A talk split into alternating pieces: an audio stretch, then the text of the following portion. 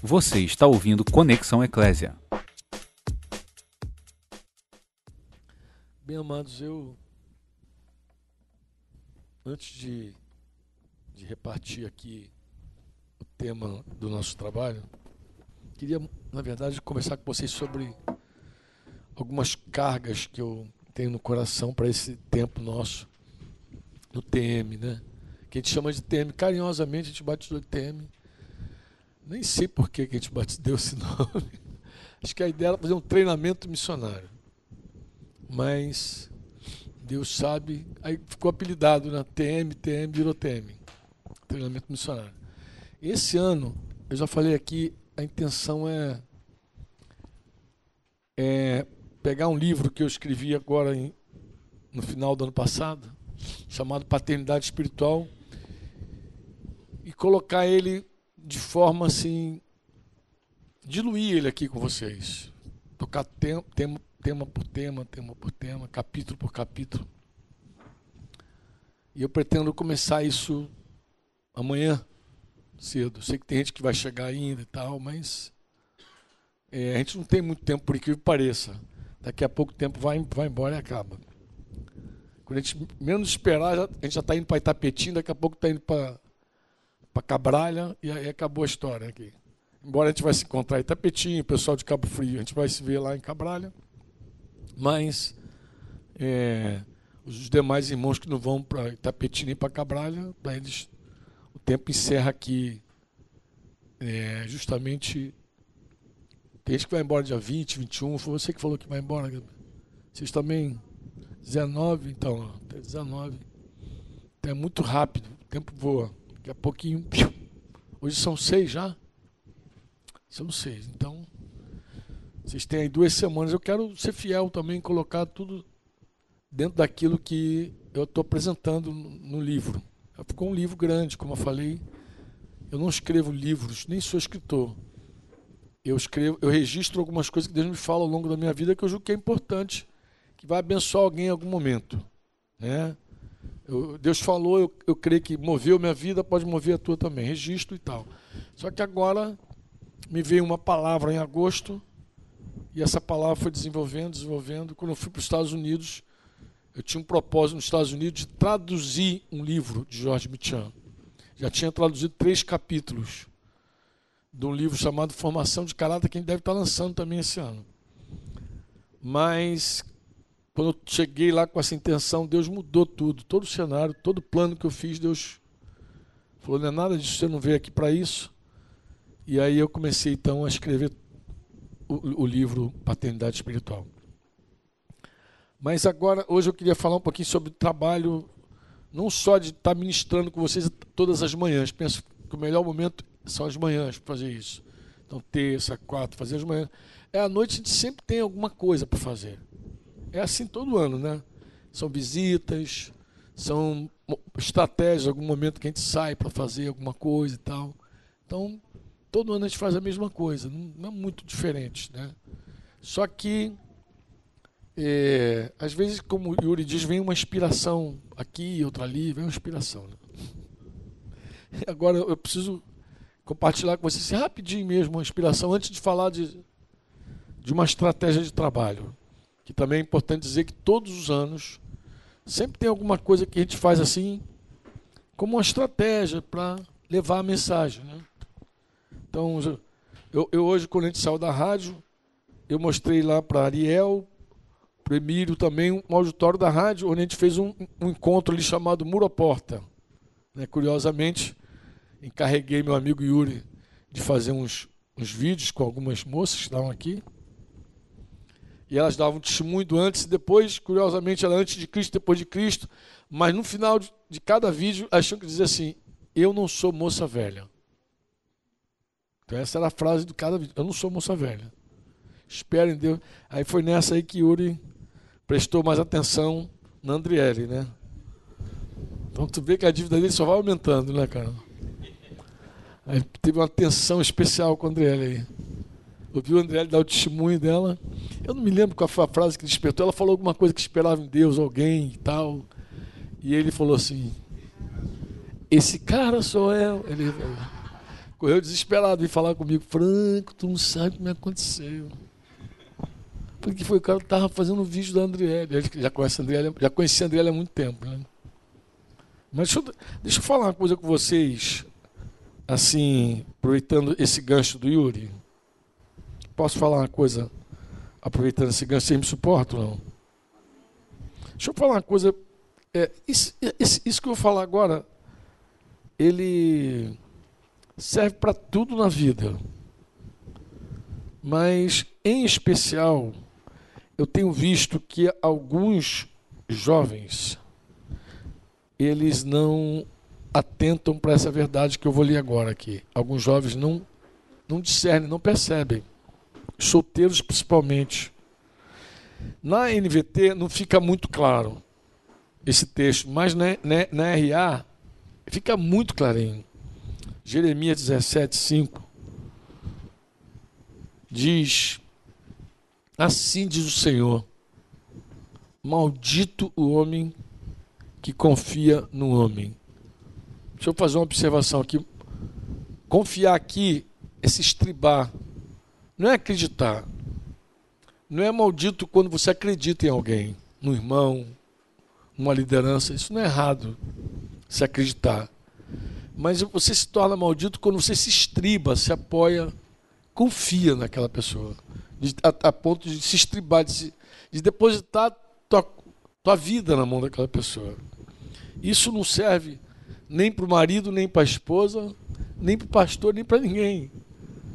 Se você colocar a tua vida na mão de um homem, ele não sabe o que vai fazer com a tua vida. Nenhum homem é capaz de dar uma solução para a tua vida. Nenhum homem, nenhuma mulher é capaz de pegar a tua vida como Jesus pegou o pão daquela criança, repartir, alimentar uma multidão e sobrar 12 cestos cheinhos. Ninguém é capaz de fazer isso, a não ser Jesus. Se você entrega a tua vida a um homem, ele pode desgraçar a tua vida. Se você consagrar a tua vida a uma mulher, você pode ser um cara mais feliz do mundo. O marido, ele não entrega a vida para a esposa. Ele entrega a vida pela esposa. Ele se consagra a Deus pela esposa. Não é uma entrega à esposa. A mulher não se submete ao marido sem antes confiar em Deus, está escrito. As mulheres antigas, 1 Pedro 3, elas confiavam em Deus, elas esperavam em Deus, a palavra ali é confiar. Se estribavam em Deus e sujeitavam à autoridade de seus maridos. Era simples para elas que confiavam em Deus, que elas viam no, no, trono o Senhor. Como a gente cantou aqui, o Senhor reina. Elas viam que, que Deus é que, que era soberano e, e, e que governava tudo, e elas confiavam tanto em Deus a ponto de submeter até um homem. De tanto que elas confiavam em Deus. Então, a, a confiança num homem não produz nada, só produz maldição. Mas aqui a notinha que eu queria deixar com vocês é essa aqui. Rapazes e moças. Ele diz que o homem que faz da carne mortal o seu braço e aparta o seu coração do Senhor. Porque quando a gente começa a confiar na carne, mesmo que seja a nossa carne, a gente se aparta do Senhor. Aquela palavra, aquele testemunho que o Yuri deu ontem rapidamente aqui, um certo aspecto, ele falou assim, eu comecei a voltar para mim. Não, ele começou a voltar a confiar nele. Foi de Jeremias. Eu lembro. Lembro. E era um texto de confiança de novo no homem. Mais uma vez, confiar no homem. Se estribar no homem. Descansar no homem isso produz maldição. Mas não só isso. O resultado de alguém que deposita toda a sua confiança, se estriba na carne, você pode ver aqui no sertão. Porque será como um arbusto solitário no deserto. Hoje nós passamos por um cenário assim que eu vi que o Yuri botou a câmera do lado de fora. É, agora essa paisagem, cara, tinha umas coisas muito secas, né? É isso que você queria captar, né? Ele viu tanto arbusto solitário, tão seco. Se você der na, na tua caminhada, descer aqui e observar que tem uma parte verdinha ali embaixo, só tem aquela parte verdinha ali embaixo porque ali corre um riozinho, um córrego ali atrás. Atrás da nossa terra tem um córrego. Em todo lugar do sertão que tem um córrego tem uma área verde. O resto é seco. E, e, e aqui só fica verde quando chove. Se chover, você nem vai conhecer essa paisagem. Se chover pelos dias que a gente está aqui, em uma semana, talvez no máximo duas, fica tudo verde. Aparece coisa que você nem sabia que está na paisagem, que está aí seca. Aparentemente não existe. Ele diz que será como um arbusto solitário no deserto. Agora, olha o que, que diz assim, R.A. Não verá quando vier o bem. Eu estava um dia comentando, falei, amados, é um, a tragédia da carne, dentre muitas, é essa. Ele não vê quando vê, quando vem o bem. Às vezes a pessoa na carne, ela não vê quando Deus envia a sua bênção. Seu, seu, aquela pessoa que pode, tornar, que pode casar contigo com um propósito. A pessoa não vê. Um homem carnal, em geral, o que, que ele fica vendo? Ele fica vendo o, o externo. Quando eu caminhei com o Yuri, numa das vezes aqui, antes dele olhar pela, pela lente da câmera, eu perguntei assim, Yuri, Yuri, que tipo de mulher você quer? E ele começou Cara, ele fez uma coisa assim tão interessante, cara. Posso te expor, né, Yuri? Cara, ele fez uma coisa tão interessante. Ele falou, Franco, eu gostaria muito que a, a mulher que eu vou casar tivesse o sorriso da fulana, o olhar da Beltrana, o bom humor, o bom humor tem que ser daquela outra, foi montando a mulher Frankenstein dele. Na ida, da caminhada nossa na ida, ele foi montando a Frankenstein. Na volta, porque eu normalmente diz assim, fala na ida e me ouve na volta.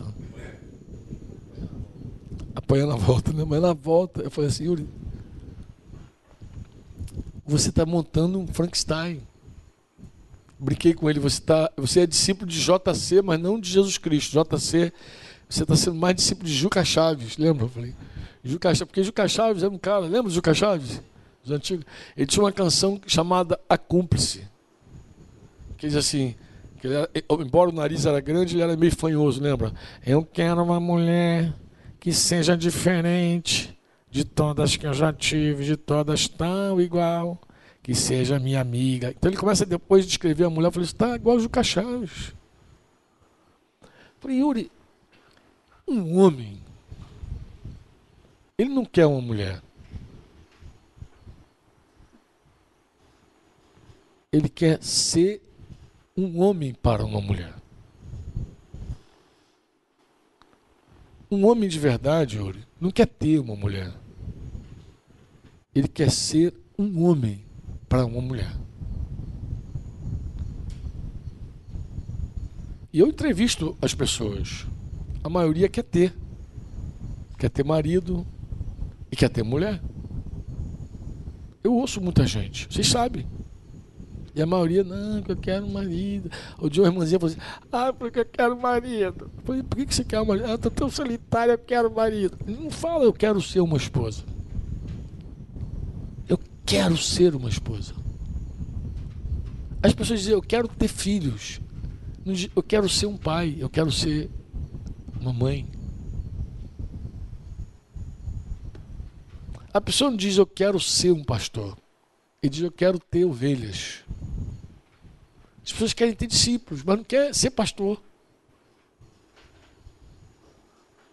Porque ter não me compromete tanto quanto ser.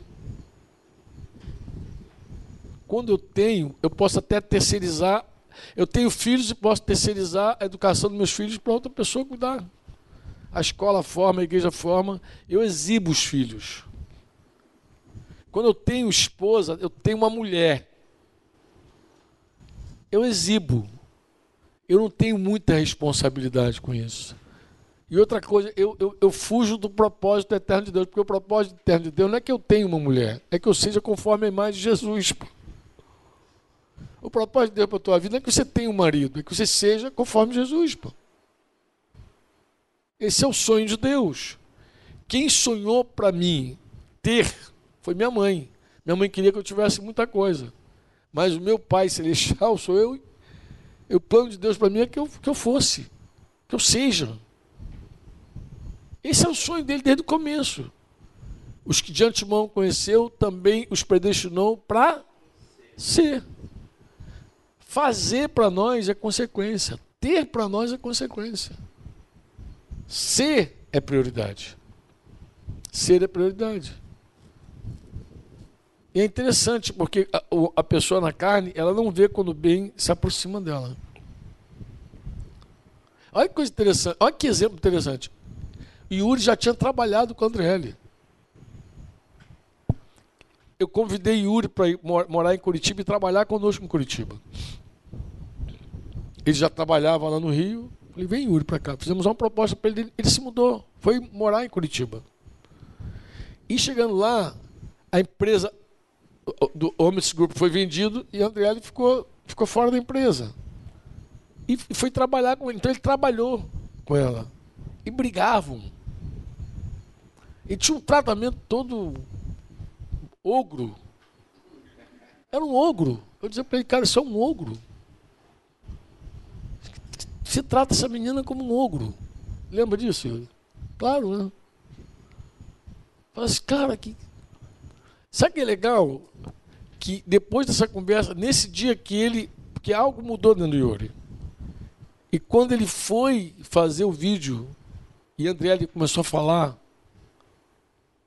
ele falou: Eu sou esse cara. Não é eu quero essa mulher, eu sou esse homem. Eu sou esse homem que vai abençoar essa mulher. E abençoou mesmo. Se declarou depois para ela. É uma história longa, depois vocês podem ouvir do próprio Uri. Mas depois que ele ficou noivo, ele também suspendeu o noivado. Ficou macho pra caramba. Ele de repente ficou macho. Falei, cara, tu tá um homem. Fiquei admirado dele. Virou um homem da noite pro dia. Era um menino de barba e virou um homem. Entendeu que ele precisava pastorear Andriele mesmo antes de casar. Mesmo antes de casar, não, preciso pastorear essa moça, por isso, por isso. Tratou redondinho. Claro, depois a gente dá uns ajustezinhos para ele não ficar muito demais, demasiado. Mas ele estava convicto que ele queria ser para ela ser para ela. E olha só a pessoa na carne. Se ele estava com ela todo esse tempo, por que, que ele não a viu? Por que ele não percebeu? Ele foi para Curitiba, morou, ficou do lado dela. Por que, ele não descobriu essa mulher antes? Porque o homem que confia nas suas impressões, ele confia na sua carne. Um homem que confia no seu radar, ele confia na sua carne. Um homem. Porque eu, eu lembro do meu filho adolescente dizer assim, mas pai, não existe é, alma gêmea. Eu falei, não, filho, isso é coisa de grego. Então não existe um pé de chinelo para outro. Não, isso é mentira. Então, se, porque se existir, imagina, existe uma alma gêmea, eu digo, se a tua alma gêmea entrar na carne, você está ferrado, você está infeliz para o resto da vida. Eu falei, isso não, não existe. Mas o que, que você pode fazer, meu filho? Deixar Deus escolher para você. Isso você pode fazer. Por que, que Deus não escolhe? Deus pode escolher. Olha, o único patriarca da Bíblia que só teve uma mulher, uma só, foi Isaac. Todos os outros tiveram mais de uma mulher. Isaac foi uma única mulher que ele teve. E foi o único patriarca da Bíblia que Deus guiou os caminhos da sua esposa. Foi o único. O único que Deus escolheu. Que Deus foi lá e. É essa. Por mais sentimento, por mais amor que os outros tiveram, eles tiveram mais de uma. Isaac não, só teve aquela.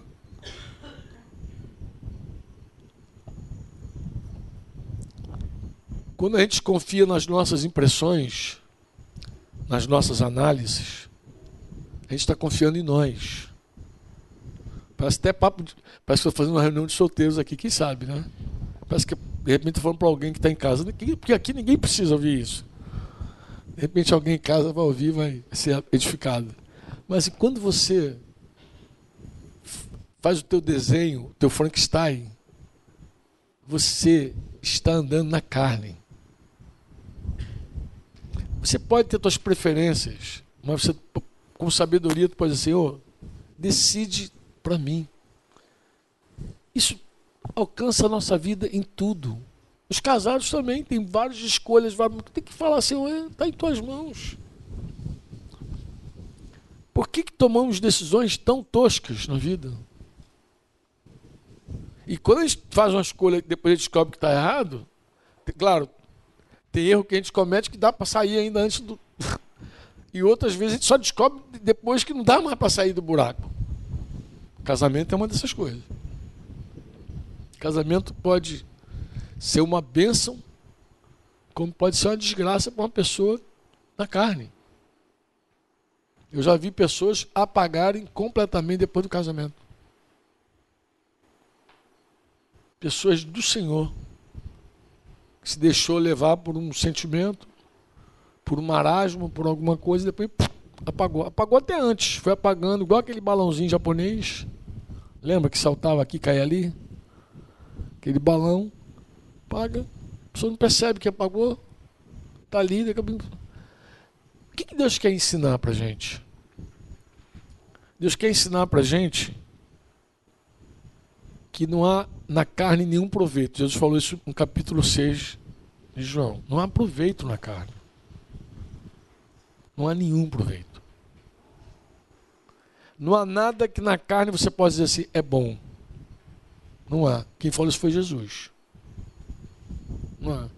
Paulo escrevendo nos Romanos diz que o pendor da carne é inimizade contra Deus, ou seja, a carne por natureza é inimiga de Deus. Logo, ela não tende para o lado divino. Hoje eu falava no café da manhã com alguns irmãos que estavam tomando café, acho que a maioria eram rapazes, né? Eu falei que a interface do diabo com a carne do crente, porque principalmente do crente, né? É o mundo. Por isso que a Bíblia diz, não ameis o mundo. Porque ele só tem uma maneira de nos atingir, é por meio do mundo. Porque o maligno não pode tocar na gente. Se ele pudesse, ele entrava aqui e fazia uma ruaça, destruiria todos nós. Mas não pode fazer isso. Diz que os nascidos de Deus, o maligno não, não toca nele. Mas como é que ele então seduz tantos crentes? Seduz por meio de uma coisa chamada mundo. Ele é o príncipe do mundo. Príncipe do mundo. E sabe que é engraçado? Sabe como João, na sua carta, define mundo? Ele diz, ele diz o seguinte: ele diz, não é mesmo mundo, né? Nem as coisas que há no mundo. Ele explica, ele diz que tudo que há no mundo, tudo que há no mundo, são três coisas: concupiscência dos olhos, concupiscência da carne, a soberba da vida. Ele diz que isso, tudo que há no mundo se resume nessas três coisas. Aí você fala, eu já vi isso em algum lugar da Bíblia. Já viu sim, tu viu na tentação da mulher. Na tentação da mulher, que foi assim a história. Ela viu que o fruto era agradável aos olhos, concupiscência dos olhos. Ela viu, não sei como que ela viu aquilo, mulher fogo, que era bom para o paladar dela, que o negócio devia ser gostoso mesmo, concupiscência da carne. E ela creu que comendo aquele fruto ela teria mais entendimento, soberba da vida. Tu vê que começou assim no Éden e a coisa se perpetuou assim. O sistema mundano é assim. Eu já parei para fazer essa análise e desafio você a fazer essa análise também. Olha, tu vai impressionar. Quando você estudar o mundo, tu vai descobrir que o mundo se fundamenta nessas três coisas. Ou é tudo que o olho vê, ou é tudo que a carne gosta, ou é tudo que faz o homem ficar orgulhoso, soberbo. Tudo que exalta o ego do homem. E aí, por trás disso está toda a técnica de venda, tudo, tudo, tudo está aí. Toda a técnica de venda, de comércio está aí. Mexe com os olhos, mexe com o apetite da pessoa e mexe com a soberba da pessoa e o negócio e você vende. Qualquer coisa que você mexe, você vende. Ó, tem gente que compra, compra. Se você falar assim, não, você não tem dinheiro para comprar, não, olha, quer saber de uma coisa, eu não vou te vender, não. Ah, eu quero comprar, agora eu quero comprar. Só por causa da soberba. Não compra. Ó, já falei isso algumas vezes que eu escrevi naquele livro Matando a Cobra. Eu me lembro, meu Deus do céu, como. Eu digo, a, a, a mentalidade carnal pobre é terrível, né? Aí você chegava no caixa, porque pobre faz assim, tu vê que rico não faz, mas pobre faz, faz assim. Quanto é? Já está no caixa já, porque ele não viu lá antes de comprar. Quanto é o cara? Ah, isso aí é 300. E quanto? 300. É, aí começa a ficar desesperado. Porque pobre não diz assim, não vou levar. Tá caro. Porque isso abate o ego dele. Ele diz assim, aceita cartão? Parcela em quantas vezes? É assim.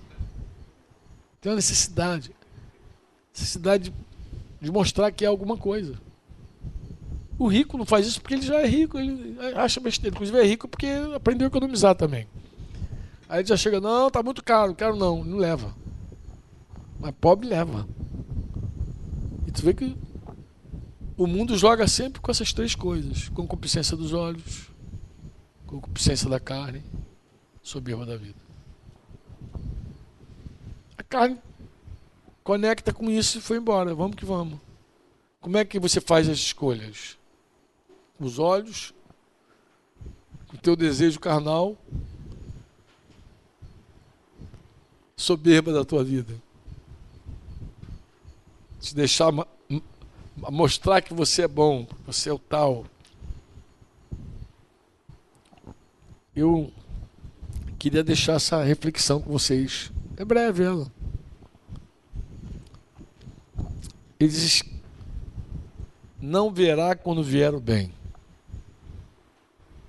O homem que confia nessa coisa chamada carne, que se estriba nela, quando o bem chega, ele não vê.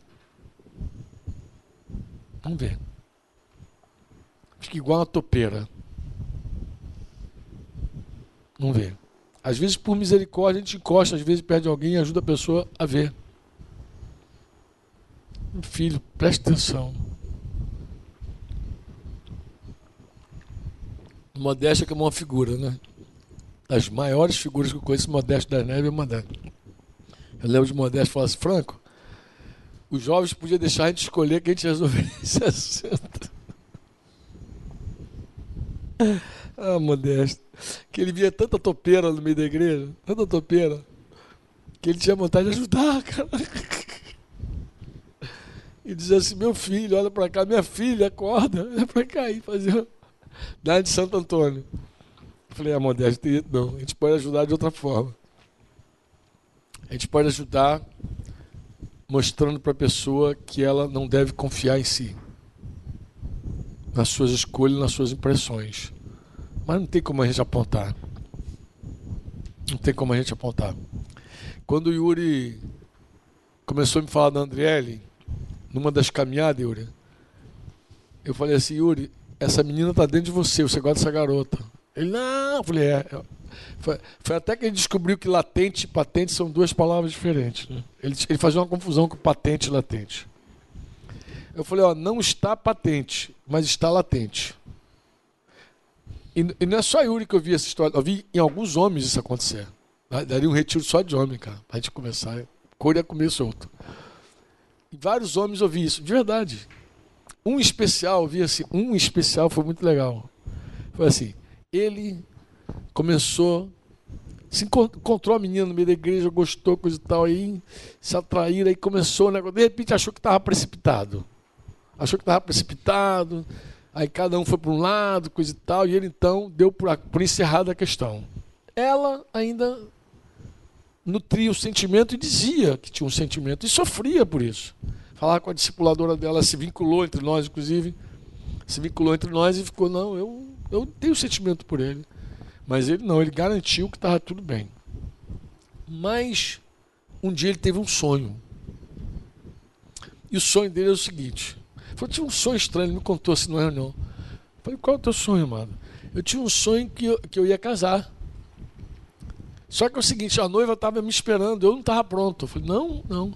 E, e, e, esse casamento, Franco, era lá na congregacional, lá de Realengo. E o meu discernimento foi imediato, assim. Eu falei, cara, Deus está falando contigo. E o que, que Deus está falando comigo? Está falando que a noiva já está pronta, você não está pronto, que você vai casar aqui em Curitiba. O que, que tem a ver com Curitiba? Não, porque a congregacional lá era na rua Curitiba. 371, lembra? Acho que era isso, 371.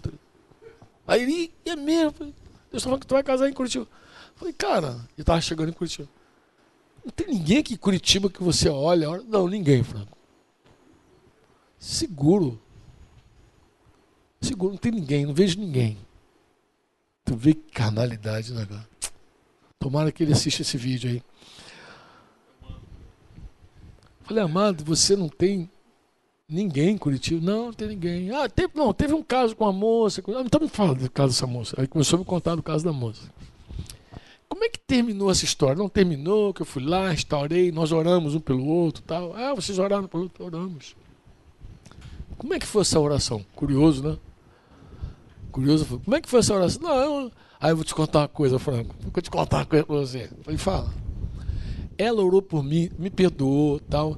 E ela fez uma oração por mim. Ela orou, tu acredita que ela orou? Para que eu casasse com uma mulher. Orou pela minha futura esposa. Então ela orou pela futura esposa do cara. Oh, te perdoa. Aí pediu a Deus, orou por ele, pediu pela esposa dele. E eu falei, e você pediu pelo esposo dela? Não, eu não tive coragem. Falei, como assim, amado? Ela orou para Deus te dar uma esposa segundo o coração dele. E você não orou você que é o, é o espiritual da história. Você não orou para que ela tivesse um esposo? Ah, não, Franco. Mas não por quê? Sei. Eu falei, eu sei. O que, que foi? Você ficou com medo de Deus responder a tua oração. E Deus dá outra mulher, outra, outro homem para ela que não seja você. Aí ele deu uma estremecida, desconversou, me desconversou. Disse, não, falou que não, não, não, não, não, aí foi. Mas caiu um temporal naquela noite. E ele foi me dar carona até onde eu estava hospedado, porque eu não morava em Curitiba ainda. Quando ele me levou à noitinha, falou, Franco, sabe aquilo que tu falou, cara? Eu não paro de pensar naquilo. Falei, cara, isso aí é porque você é uma alma penada. É nem cansada, é penada. Você gosta dessa garota, cara.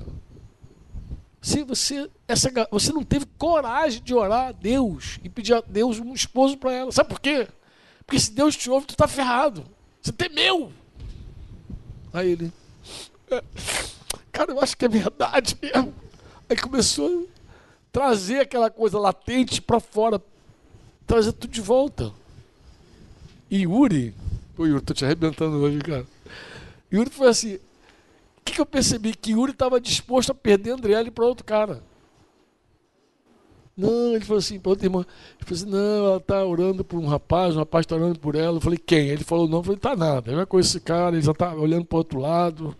Tal. Desconversei Yuri, dei uma sapecada nele. Falei: meu amigo, deixa eu te falar uma coisa para você. Vou falar com você. Você está abrindo mão, mas não é por espiritualidade, por medo. Você está com medo. A gente começou sobre medo e falei, falei sobre duas coisas. Que Ele aprisiona e a ansiedade ela precipita. Precipita. Exatamente. Obrigado, Yuri. Eu falei exatamente isso. Eu falei, você, olha que drama, amado, que você está vivendo. Você está. Porque a pessoa aparentemente está vivendo uma espiritualidade, né? Porque está com medo. Mas o medo te cativa, ele te aprisiona. Então, de um lado, o medo te aprisiona, e de outro lado, se você se precipita, ficar ansioso, se precipita. Então, você não pode andar na carne, porque a carne vai te cativar ou te precipitar. Ou ela vai te tornar você escravo, ou vai te precipitar. Você precisa sair. Aquele ano foi o ano de Jeremias 17,5. Exatamente, a gente leu esse texto mesmo, verdade. Terminou o TM aqui falando sobre esse texto. Poxa, foi um quebrantamento, várias vezes. Esse texto veio para nós várias vezes, de várias maneiras. Várias vezes. Foi muito legal, cara. E aí foi um, um tempo também de desenterrar. De falar, cara. O último cara que eu vi matar, querer sufocar, querer esconder uma história, que fique cego, vai estar tá chegando aqui em Pôr da Folha daqui a um tempo. Bicho cego aquele. De todos, acho que era o mais cego de todos.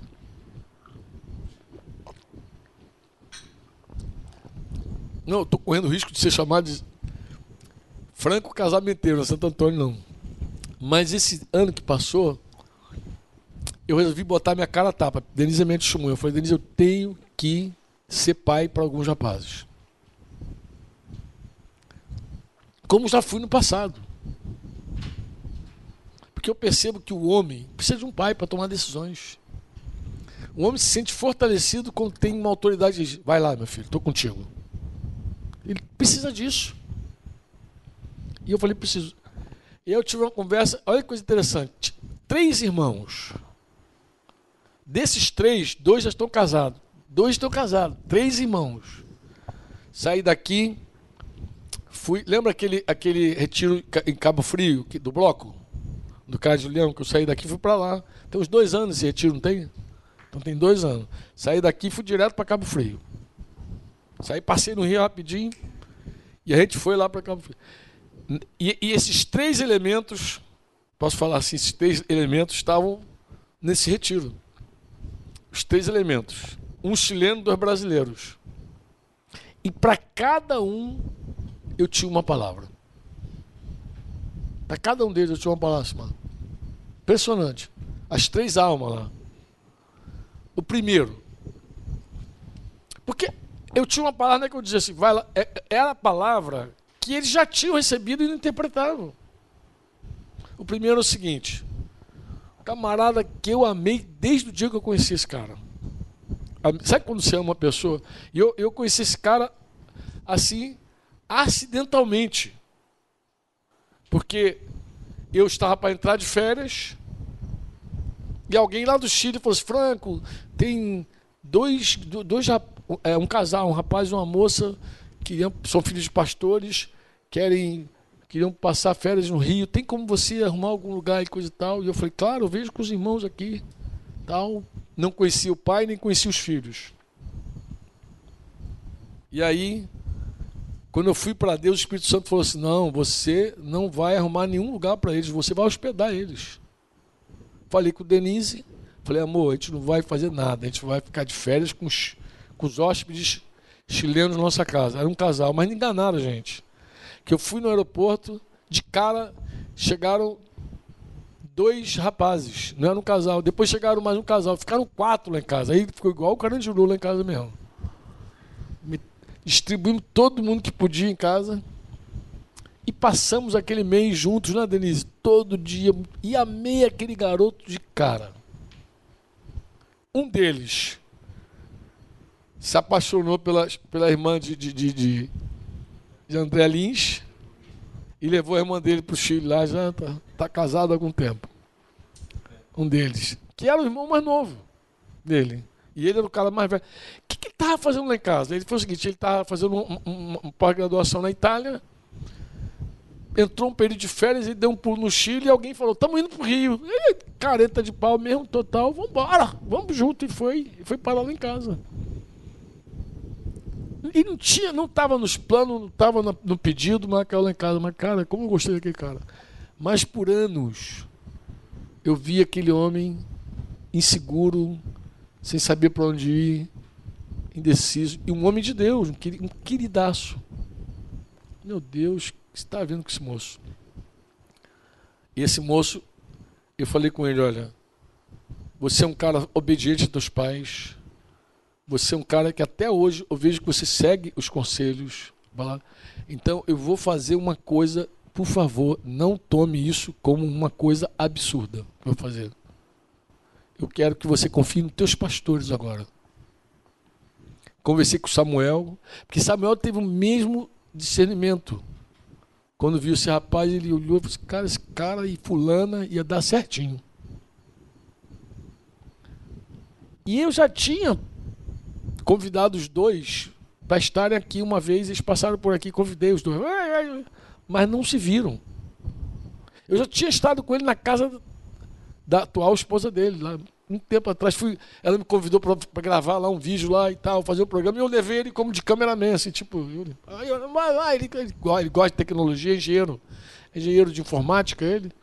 Então ele, vambora, eu falei, gosta, eu falei, vambora. Então, levei nada, nem se viram. Nenhum dos dois, dois carnais nem se viram. Eu falei, meu Deus, esses caras não se viram. Será que eu estou errado, Senhor? E o negócio foi andando e eu vi que o negócio não ia acontecer. E eu tomei uma medida drástica. Falei, eu vou te convidar mais uma vez para ir comigo para Cabo Frio. E vou, te, e vou, eu vou levar você até uma moça. E, vou, e, e dei um caminho para ele andar. O que, que eu faço? Eu falei, tu vai falar para a moça assim, eu não quero te defraudar. Não quero, eu só quero te conhecer.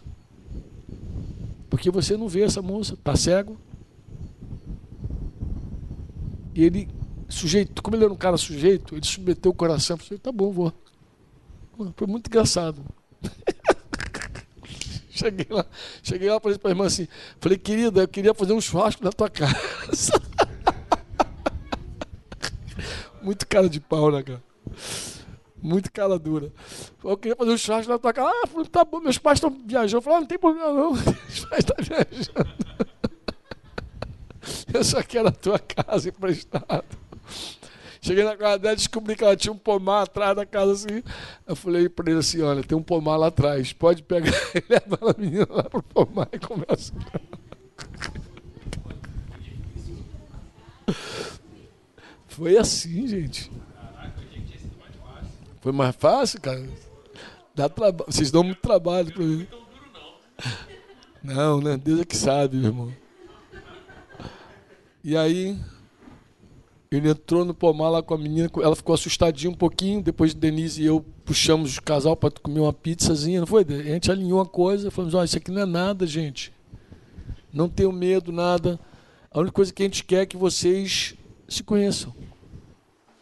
Sem medo de defraudar um ao outro, nada. Só se são dois adultos. Uma semana depois estavam perdidamente apaixonados um pelo outro. Uma coisa louca. Aí ele ficou doido, aí ele ficou doido, era outro homem. Queria viajar para o Brasil toda semana. Toda hora eu olhava no Facebook, esse cara já está no Instagram. Eu falei, meu Deus do céu, não para, puxava ele, meu filho, o que, é que tu tá fazendo? Não, eu tenho que ter aqui. Tá? Foi um negócio. Terminou casando. O outro, o outro cara, ele tinha uma palavra de Deus muito interessante. Ele falou assim, Franco, olha a palavra que Deus, que Deus deu para ele. Que você, o teu caso vai ser como de Isaac. Deus falou com ele que ele ia ser como um Isaac. Que a esposa dele ia ser como Rebeca. Ele falou. O que, que eu faço? Eu falei, o que, que tu faz? O que, que Isaac fez? O que, que Isaac fez, amor? Nada. Ele não fez nada. Isaac não fez nada. O que, que eu faço? Ele falou para mim assim: o que, que eu faço? Eu falei: nada. Deus está falando contigo, mas tu não fazia nada. E ele já fazia, assim, olhava para um lado, botava um anzolzinho num lado, mirava para o outro. Falei: para de mirar, para. Aí eu tive que falar com ele. Mas o que, que eu faço, Franco? Deus já falou contigo, cara. Tu não vai fazer nada. Mas se eu não fizer nada, vai acontecer o quê? Eu falei, vai acontecer tudo. Se tu não fizer nada, essa menina vai chegar, tu vai ver, quando chegar, tu vai ver quem é. Também esses dois se conheciam há vários anos, várias cenas interessantes. Aí depois que se descobriram, foi lindo, né?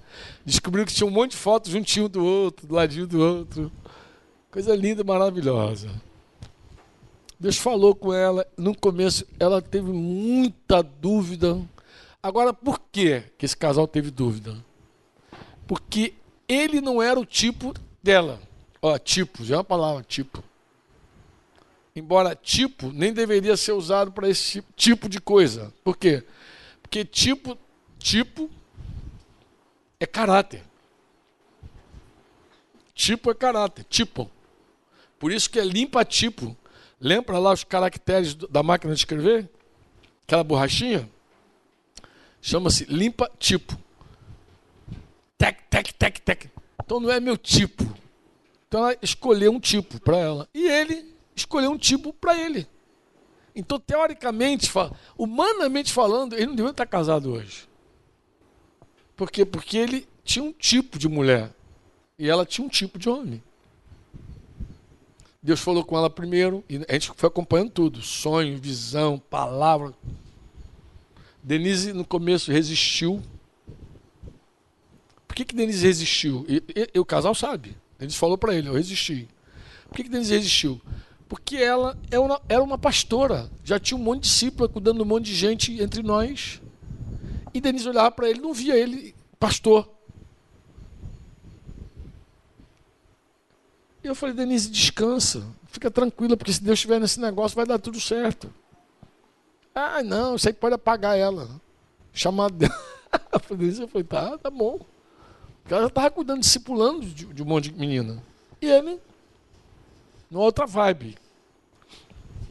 Mas Deus foi construindo. Olha, se você sentar com esse casal, assim como se você sentar com o Yuri, como se, com qualquer casal desse que eu estou citando, e você ouvir o testemunho deles, você vai ver como Deus falou. Como Deus montou a história. Desse último casal, então, são tantos detalhes. Que eu, eu A história deles eu batizei assim: Deus, o tecelão.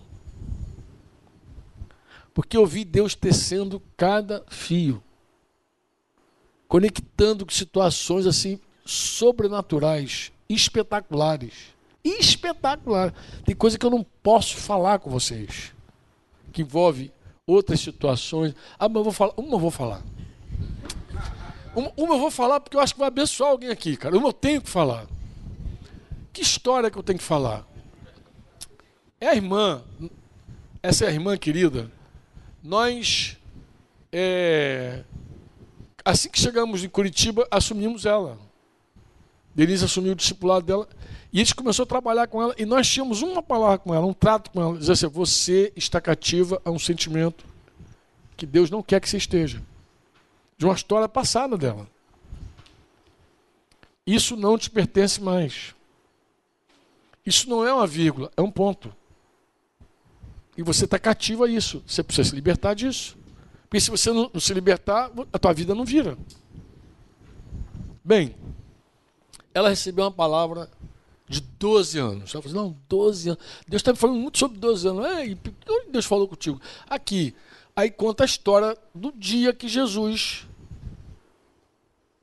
ressuscitou a filha de Jairo com 12 anos, mas quando ele estava no caminho para ressuscitar a filha de Jairo, que tinha 12 anos, ele encontrou a mulher do fluxo de sangue, que estava há 12 anos com fluxo de sangue. E, e, e aqueles 12 anos, quando ali a escritura saltou para ela, ela cria que algo ia acontecer nessa data. E a gente num processo com ela de, de libertação e cura. Porque Deus não edifica sobre ruínas, Deus não edifica sobre trevas, e você não prospera cativo, preso. Não há como avançar. E, é, e a gente batendo no mesmo assunto com ela. Bem em suma, Deus agiu milagrosamente para que a gente pudesse sentar ela com o problema, o cativeiro dela. Mas no dia que eu consegui agendar, acertar tudo, era exatamente o dia que ela completou 12 anos em Curitiba. A hora que eu falei, olha, eu consegui agendar aquela conversa, coisa ela começou a chorar. Eu falei, ela está emocionada pelo, pelo encontro. Ela, Franco, quarta-feira, dia tal, ela toda cheia de data, né? Completa 12 anos que eu estou em Curitiba. Esse foi um dos casos. Sentamos e demos um ponto final àquela história. Eu lembro de Denise lá atrás dizendo, não quero. Parece, parece uma coisa, parece um domínio, né? Mas isso não é domínio.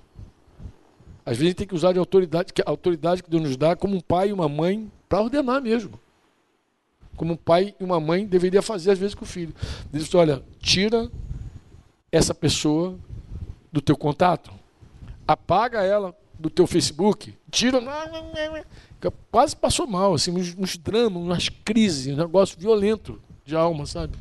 Daí Denise foi se posicionando e trabalhando, confrontando. Mas o dia que a gente marcou a decisão final, 12 anos, era os 12 anos. Irmãos, saiu daquela reunião e a página daquela vida virou. A vida dela foi. Um ano e pouquinho depois estava casando. Não é que eu estou fazendo, ah, tem que fazer isso para casar, eu estou falando que a vida dela mudou. Deus tirou ela de um cativeiro que ela não queria sair. Por que eu sei que ela não queria sair? Que aconteceu um fato muito interessante. Um dia ela está dentro do quarto, foi mexer na maçaneta, a maçaneta saiu, a parte erradamente, porque a gente coloca sempre a maçaneta, a parte que tem o, o ferrinho, pro lado de dentro, né? Mas estava pro lado de fora. Então quando ela puxou, ficou só com o cabinho da maçaneta e trancada dentro do quarto, começou a entrar em desespero. O que, que eu faço? Que Ligou para o padrasto dela. E o padrasto, não, minha filha, isso é tranquilo. Você, você tem uma tesoura aí no teu quarto? Aí ensinou ela a meter ali no buraquinho da maçaneta, ela meteu, abriu, ficou toda feliz. Quando ela saiu feliz, o Espírito Santo falou, interessante, né? Você está cativo há tantos anos, não quer sair do teu cativeiro. Tu ficou aí uns minutinhos dentro desse quarto, ficou desesperada para sair. E ela, ousadamente, embora a palavra ousado, aqui no sertão não é muito boa, não. Aqui, ousado é, é, é uma pessoa safada, não? Meio safado, não? Né? Oi? É, eu vi você usando ontem. Se usa muito aqui não. Mas ela, com toda a intrepidez na vida dela, contou pra gente, dizendo. É, contando a história, essa história, como Deus falou com ela quando a maçaneta caiu. E aí nós ratificamos mais uma vez, tá vendo? Você não admite que está presa, mas está presa. É o que a gente tem falado com você esse tempo. Mas quando ela saiu daquele cativeiro, saiu mesmo. Saiu para uma mudança radical. E aquele irmão que eu falei, que, que recebeu a palavra da Rebeca, da, é, da Rebeca, que ele disse que tinha que fazer, ele não tinha que fazer nada mesmo, não. Foi essa irmã sair da, da cadeia e ele. A florzinha brotou no jardim dele. Ele olhou, não considerou até aquela data. Depois considerou tudo. Estão casados. Marido e mulher, para a glória de Deus. E tem uma outra alma, penadíssima essa aí, essa é mais penada que todas, que também tivemos que sentar. Ah, esse foi muitas conversas, cara. Mas muitas conversas. Como uma pessoa se deixa se levar por emoções. Um homem. Isso até entendo com a garota, cara, porque a garota é emocional, é emotiva, é sentimento. Mulher é sentimento. Mas o homem deveria ser mais racional. O homem naturalmente é racional. Então, por exemplo, era difícil alguns anos você sentar com um homem e, e tratar com ele assim, tratar com um homem, dizer assim, oh, considera a tua mulher como uma parte frágil, coisa e tal. Antigamente os caras eram muito racional. Não, mas ela, pá, 2 mais 2 igual a 4. Hoje não. Ela me magoou. Estou magoado com ela. Cara, dá vontade de bater. Fala, meu irmão, fala direito, cara. Homem não fica com essa magoazinha, não, por favor, cara. Isso não é próprio de homem, cara. O problema, a carnalidade do homem é outra. Pô, tu tá agora sensível demais. Então os homens estão sensíveis. Emocionalmente frágeis. Fracos de tudo que é jeito. E aí, os homens querem ficar bonitos. Igual as mulheres, fazem sobrancelha, depila, fica os caras estão desorientados de alma, de tudo, perderam o sentido de, da vida. Uma fraqueza total. Os pais também não ajudam, deixam os garotos sem crescimento, sem maturidade, tolindo os homens. Entendeu? A menina quer um cara macho, mas se ele for muito macho, ela corta também, mete a tesoura nele. Não pode, não, não, dá demais, ah, não, isso, é, feio, isso é machismo. Então, então, negócio doido. E os caras ficam todo reprimido. Reprimido. Não, não tem direito não é se rebelar contra essa, essa estrutura maligna. Esse, esse caso, eu acho que foi o caso mais difícil, cara. Tu concorda, né? Meu Deus, como levou tempo. Aí um dia eu falei assim, eu estou quase fazendo uma oração de qual? Porque esse caso, assim, o cara, ele olhou para tudo que é lado. Ele não viu bem em tempo algum. Mas a menina o tempo inteiro gostando dele. E eu disse assim: sabe o que eu tenho pensado? Ele o quê? Em orar e pedir a Deus para essa garota olhar para outro lado. Parar de olhar para você, tu não merece ela. Mas como Deus é bom e não dá por merecimento, pura graça de Deus. Falei, cara, Deus é tão gracioso contigo, mano. Tão gracioso. Esse dia ele levou a menina lá para a família dele conhecer. Então foi uma coisa muito engraçada, né? Como eu tive com ele. Aí ele. Falei, aí, o que, que, que, a família achou? Não, toda hora ficaram assim, ela é linda. Como é que você encontrou ela? Ela é linda. Falei, e você falou o quê? Que tu encontrou ela? Não. Falei, tu não pode falar isso, não é verdade. Você não a viu nunca. E, toda hora a família, alguém da família assim, ai, mãe, ela é tão linda, como é que foi isso? Como é que você a viu? E eu, eu falei, e o que, que você dizia? É, diz a verdade, que você não viu. você nunca viu. Pura misericórdia e graça do Senhor na tua vida. E Deus perseverou com ele. Porque essa menina podia ter olhado para qualquer outro rapaz, pô. Qualquer outro rapaz. Falei, o que, que você tem? Nem bonito tu é, cara. Olha, para você, rapaz. Então, graças a Deus, não precisa ser bonito, tem que ser homem, né? Mas eu falei, cara, olha para você, você tá cego, pô. Sem ver. E, e, e, como foi final de ano, ele levou, ele disse que todas as pessoas da família ficaram apaixonadas pela menina. Todas. E toda hora alguém perguntava: como é que tu, como é que tu viu? Onde é que tu viu essa joia? Onde é que tu encontrou essa preciosidade? Toda hora eu falei, isso deve ter sido para tratar a tua alma que falava isso para você. Para você lembrar. Foi sobrenatural, ele falou comigo. Falou contigo? Foi sobrenatural, né? Ele falou, pô, foi sobrenatural. Eu falei, foi sobrenatural porque todas as pessoas ficaram impressionadas e cara, onde você encontrou essa joia? E eu, eu, você em algum momento foi tentado a dizer que você encontrou essa joia? Eu não, não posso falar isso, você não pode falar, porque você não encontrou. Deus, por misericórdia e graça, um dia, isso depois de muita conversa. Muita conversa. Viu?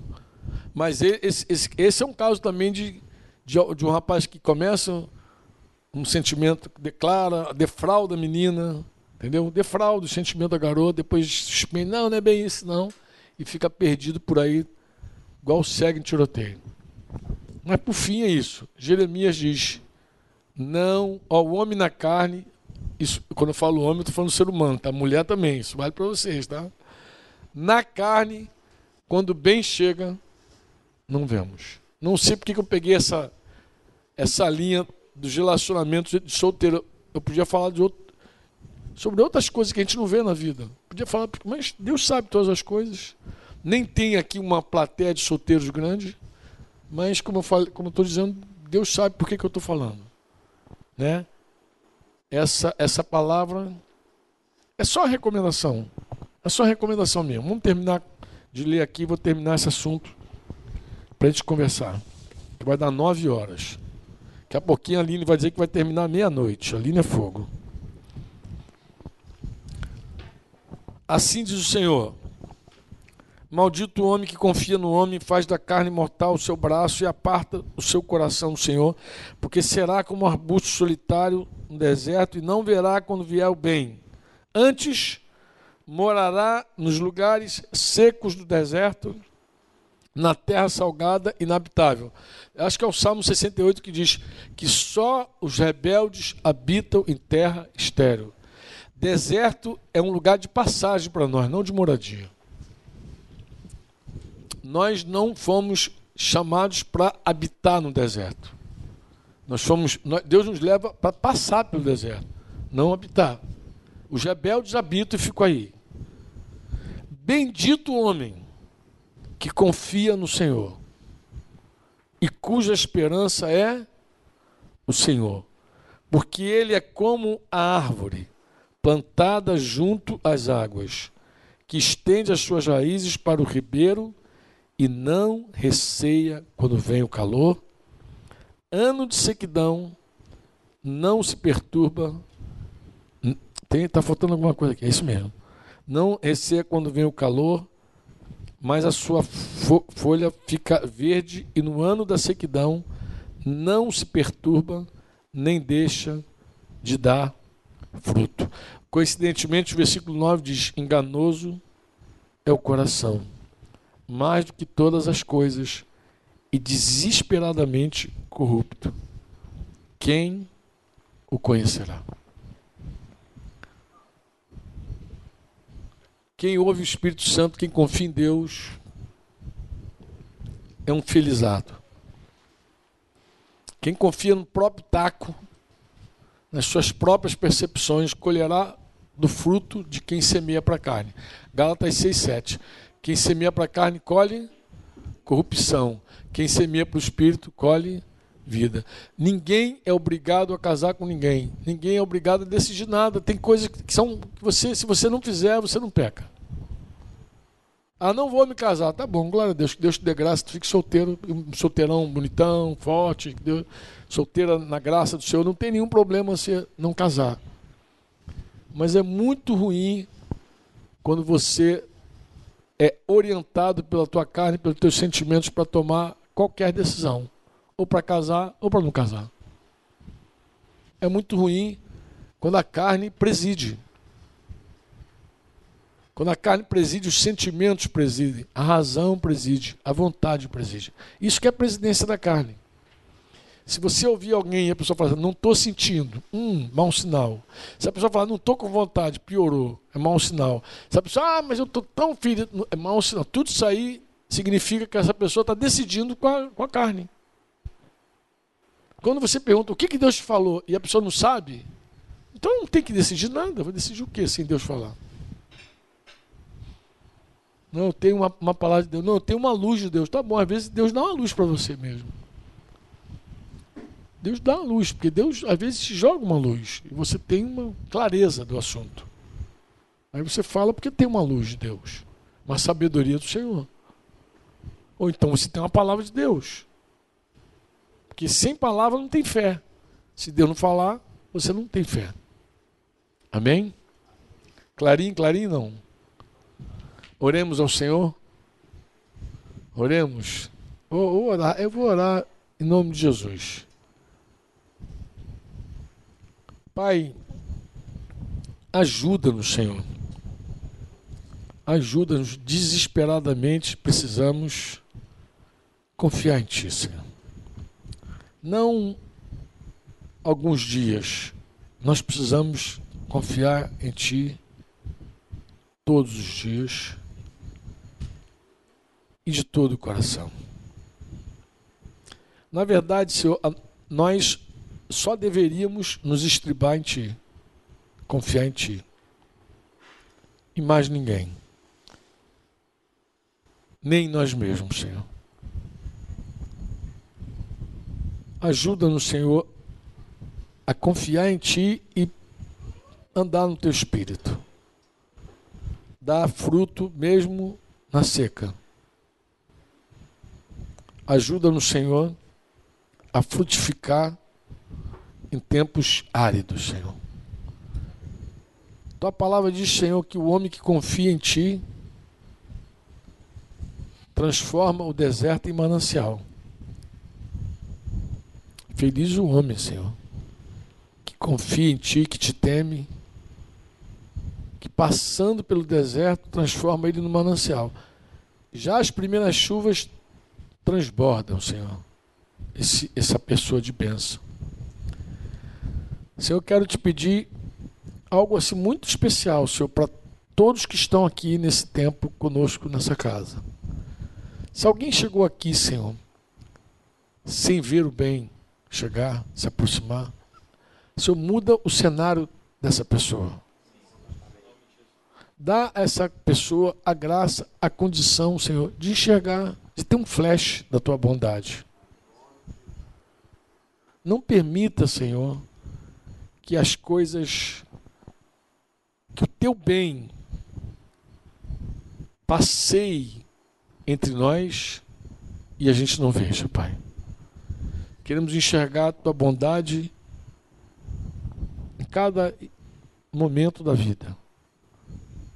Queremos enxergar, Senhor, teu socorro, a tua provisão, a tua vontade, Pai.